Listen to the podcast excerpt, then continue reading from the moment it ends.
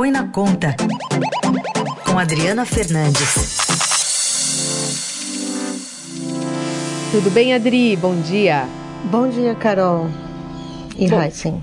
o Heisen está conosco. Bom dia. Bom dia, Heisen. Bom dia. Adri, eu, com você é. eu estou em home office também. Também tá. Mas Sim. olha, a qualidade do som perfeita aqui pra gente, para os nossos ouvintes. É que a rádio colocou um aplicativo muito legal aqui é que faz com que esse som né? Chegue bem. Fica, fica, ficou super, super bom. E hum. a gente queria agora te ouvir muito sobre a, a, a, esse cenário que se apresenta aqui para o brasileiro em relação ao emprego, em relação à renda, né?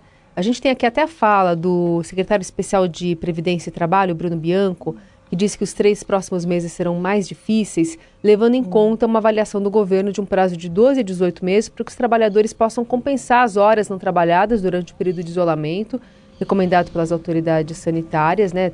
Teve uma determinação ontem a partir da, da, do Ministério da Economia. E também, nesse pacote, está aquela redução da jornada de trabalho e de salários para evitar o desemprego. Vamos ouvir o, o secretário especial. São três meses em que o, em que o empresário o empregado e o governo se esforçarão em conjunto para a melhoria da economia, para a manutenção de oportunidades, para a manutenção do emprego e para fazer com que as pessoas possam, em conjunto, numa comunhão de esforços, passarem dessa fase, que é a fase mais aguda dessa crise. E aí, Adri, essas medidas estão sendo suficientes?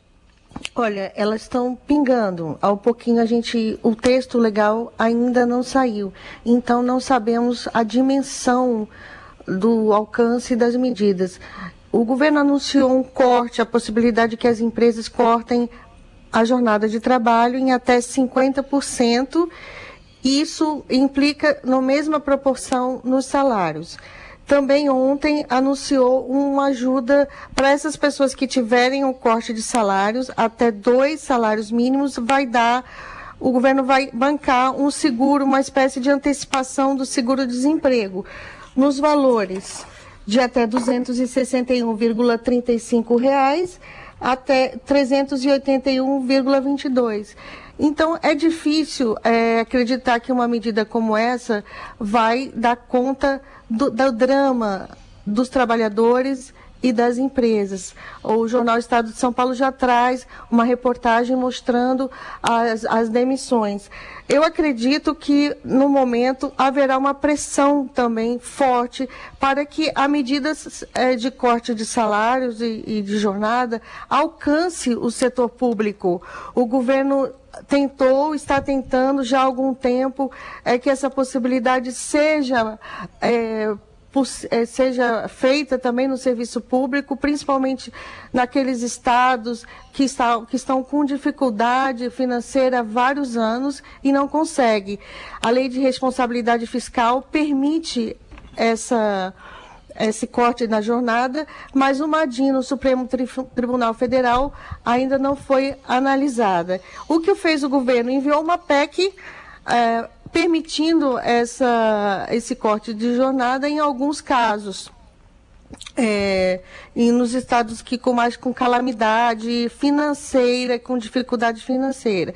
Essa PEC está no Congresso sem aprovação e sofre, é claro, forte resistência dos servidores públicos. É bom lembrar que há servidores com altos salários, então é preciso que dar uma resposta também do governo e do Congresso Nacional em relação a essa medida.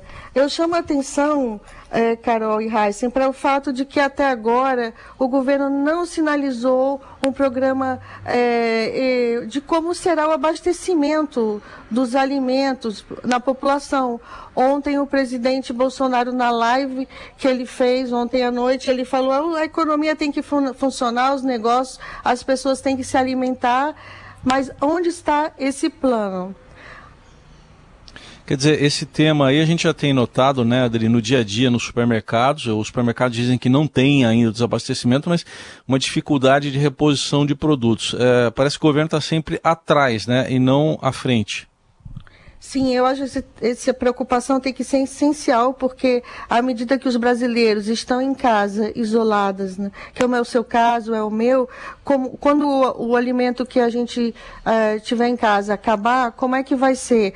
Os estados estão também for, formando essa é, barreira né, interestadual, como os transportes vão, vão correr então é uma preocupação, acho que urgente o governo dar uma resposta a isso hoje, nos próximos dias. É, na live ele estava de máscara e tal, e falou sobre medidas do governo para combater o coronavírus, criticou os governos estaduais que estão tomando remédio em excesso, segundo ele, para impedir essa propagação do Covid-19, é, e, e classificando então algumas medidas como exageradas. Vamos ouvir. Algumas autoridades estaduais estão tomando medidas tem tido reclamação, tem tido elogio também, mas eu deixo claro que o remédio, quando é em excesso, pode, pode não fazer bem ao paciente. Né?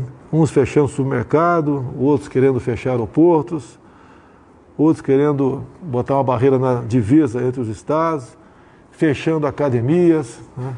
A economia tem que funcionar, tá certo? Porque caso contrário, as pessoas não, não vão ficar em casa e se alimentar aí é, do nada. Tem que buscar meio de sobrevivência e se faltar o emprego, falta aí o, pão em casa e os problemas se, se avolumam. A gente espera, acha que três, quatro meses, essa crise, né, esse pico do, do, do vírus, ele, ele diminuirá e a partir de uns seis, sete meses, mais ou menos, os países, né, o Brasil no caso, entra na normalidade aqui.